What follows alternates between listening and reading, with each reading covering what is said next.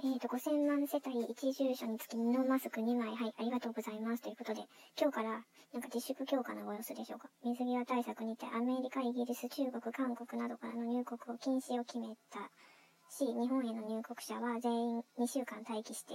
公共の交通機関は自粛してくれとのこと。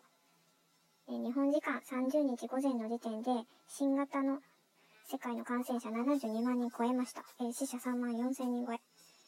まあ、こんな時に危機危機感を煽っても、どないも、どないもこないもそないも、何もありませんので、世界食糧危機とか、こう、ツイッターのトレンドワードにほんとさーっと出てくるのやめてほしいなっていうところでござる。ということで、5年ほど前からドバイで開催されている世界最大の学生参加の展示会グローバルグラッドショーというイベントがパワーワードで視界に入ってまいりました。えーと、ここで新型コロナの問題解決に挑むプロジェクトが始まりまして、あ、昨日がでも締め切りだったんですけど、えっ、ー、と、応募資格は世界中の大学院生、大学生、教授たち。ここで選出されたプロジェクトが16日、今月か、16日に発表予定で書いてあります。内容の例としては、まあ、隔離生活の中でも生活の質を下げずに作業効率をどうやったら上げられるかとか、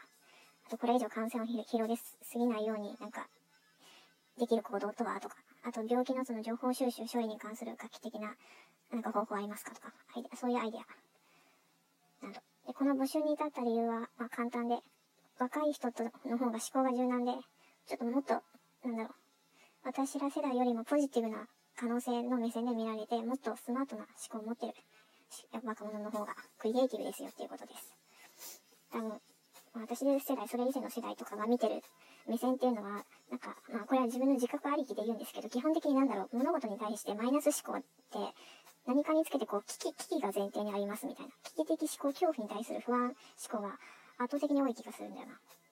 自覚無自覚問わず、なんかこう、恐ろしいことが起こるっていうのが過半数で動いてるみたいな。で、輝くこう、可能性の方に目線を向けたような、もっと開放的なアイデアを打ち出してくる人っていうのが少ないのかもしれないです。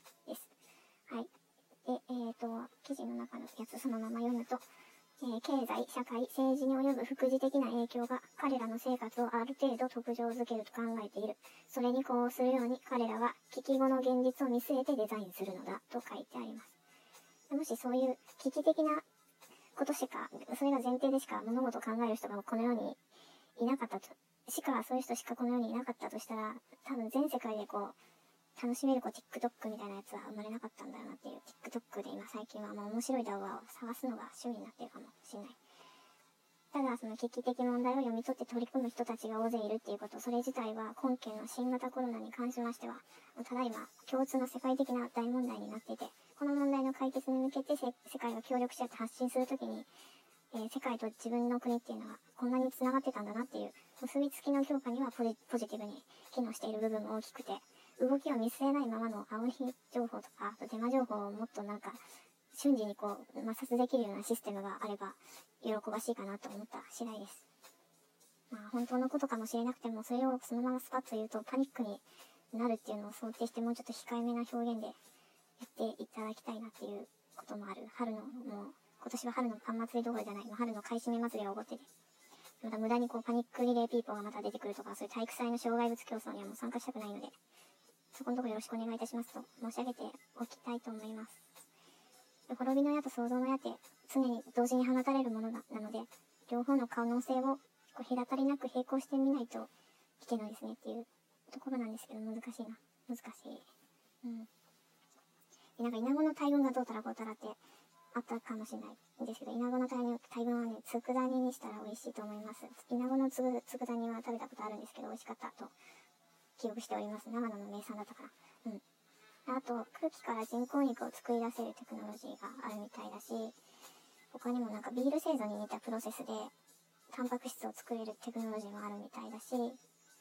で、こういうのが